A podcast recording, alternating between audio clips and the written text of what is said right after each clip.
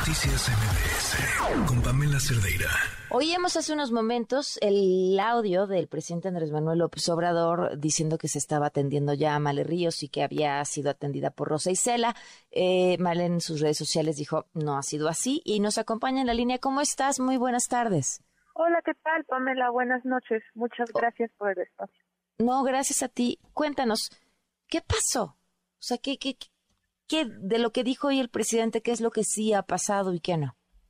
Bueno, eh, acá no sé si hay errores de comunicación, no sé realmente qué es lo que sucede. A mi parecer no le llega bien la información, porque no es la primera vez en donde él asegura que ya me están atendiendo, ¿no? En pasadas manifestaciones de algunos periodistas, este, también se externó que Alejandro Encinas ya me había recibido, que este Ricardo Mejía ya me había recibido y pues la verdad esto no ha sido cierto, no fue hasta el día de hoy que gracias a, la pregunta que hizo un periodista Han eh, es que me, me contactó la secretaria de Seguridad Pública Rosa Isela y hicimos una una entrevista eh, una videollamada por Zoom en donde estuvo presente ella el subsecretario Ricardo Mejía el encargado del mecanismo de protección federal, Enrique Irazoque, y otras dos personas más.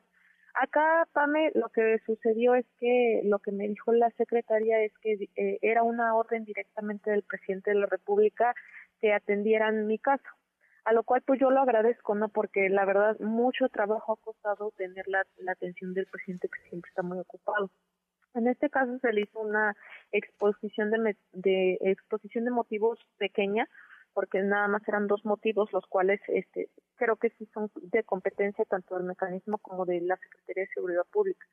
El primero es que existe un quinto implicado que sigue libre y que goza de total impunidad. Se le manifestó que el pasado 24 de agosto el fiscal del estado de Oaxaca, Arturo Peinberg, me citó en privado para decirme y ofrecerme una disculpa, pero que no puede detener a mi agresor porque no quiere problemas con el gobernador Alejandro Muradino José y con su papá, el señor José Murat, quien también fue gobernador en su momento en Oaxaca.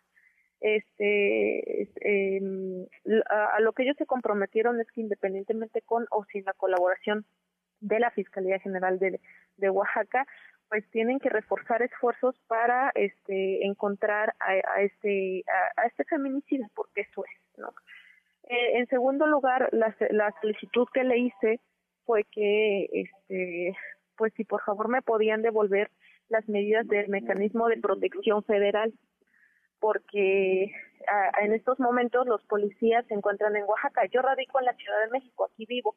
¿por qué?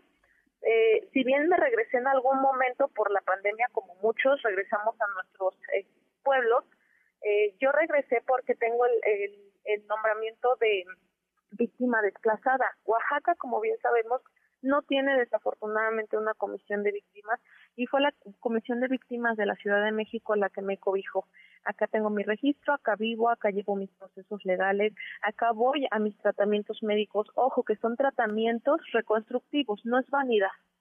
Claro. Em, y, bueno, acá, acá estoy estudiando actualmente, porque como cualquier sobreviviente tenemos el, eh, este, pues el derecho a continuar con nuestras vidas, ¿no? Y a mí me gusta seguirme preparando en el aspecto musical y bueno, se le hizo de conocimiento esto también, eh, de conocimiento para, para la sociedad, ¿no? La, audiencia que me hace mucho favor en escucharme. Sí soy activista, pero para que tengas el, el mecanismo de protección federal tienes que ser defensor. Y tú sabes muy bien que no solamente estoy defendiendo mi, mi proceso, las injusticias hacia mi persona y hacia mi familia, sino también casos eh, de, violencia feminicida de mujeres de otros territorios del país. El más reciente fue el de Abigail en Salina Cruz, eh, en donde, pues, eh, en medida de mi posibilidad yo la ayudo. No, eh, es lamentable que se atrevan a decir que la fiscalía está capacitada por parte del gobernador cuando es la misma, perdón, la policía está capacitada cuando es la misma policía de Oaxaca la que mata a las mujeres, está capacitada para matar. Entonces acá es una defensa eh, de, la violencia que se comete en contra de las mujeres, en contra de las infancias y pues como bien sabemos últimamente, eh, aparte en la Guelaguetza se defendió a los pueblos originarios, eh, originarios en los textiles que la esposa del gobernador estuvo plagiando.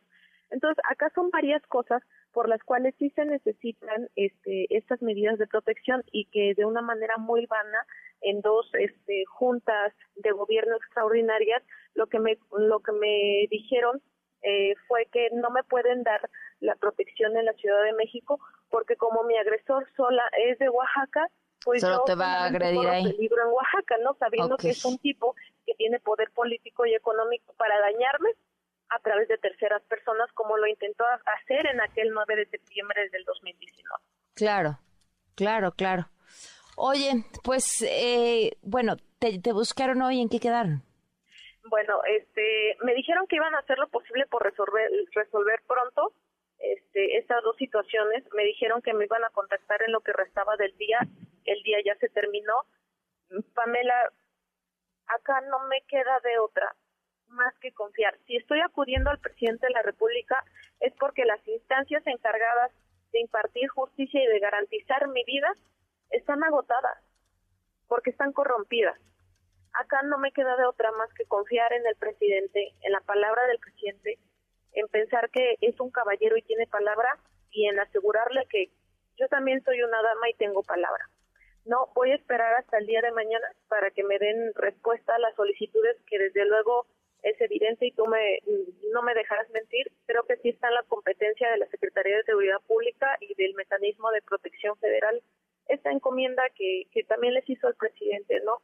Acá quiero aclarar que no se trata de que, ah, porque es la saxofonista y porque es mediática, sino se trata de defender los derechos este, de muchas mujeres, porque hay muchas Marías y muchas Helenas en el país que están en la misma situación eh, que yo, ¿no? La verdad, este, si me permites un momento más, me gustaría externar que, que me da mucha tristeza escuchar al gobernador Alejandro Moreno Hinojosa diciendo que le da mucho orgullo que denuncie y evidencie la violencia feminicida de México, cuando nosotras las mujeres no, no tendríamos por qué estar pasando por esta situación, no tendríamos por qué estar denunciando algo que nos está matando, porque lo que queremos solamente es tranquilidad y vivir nuestras vidas.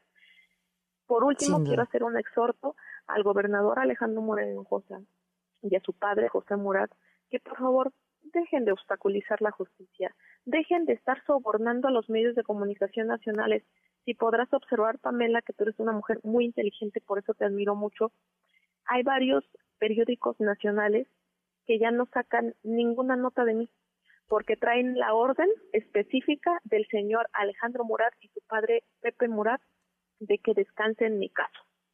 Y uno de ellos es el Universal, eh, Universal Nacional y la Jornada los cuales traen la orden directa de estas personas privilegiadas que adquirieron su privilegio a raíz del saqueo de mi Estado. Yo lo único que estoy pidiendo es justicia porque quiero recuperar mi vida. Yo no tengo intereses políticos como ellos. Yo lo que quiero es ser la mujer libre que fui, ser una mujer tranquila, que sigue estudiando, que sigue cumpliendo sus metas musicales y que quiere gozar de, de tranquilidad como cualquier mujer en este territorio nacional.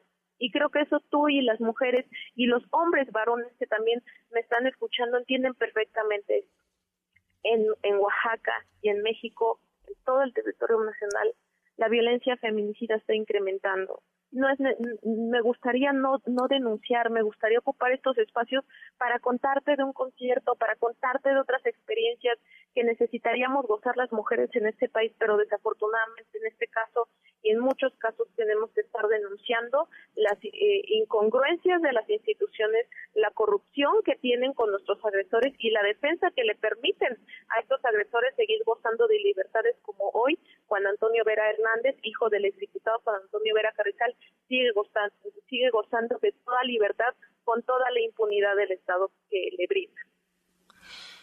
Pues te agradezco mucho, Male, que nos eh, compartas esto y estamos saltando a ver qué sucede mañana. Muchísimas gracias, Pamela, y muchísimas gracias a la audiencia por permitirme de su escucha. Bonita noche. Un abrazo. Noticias MBS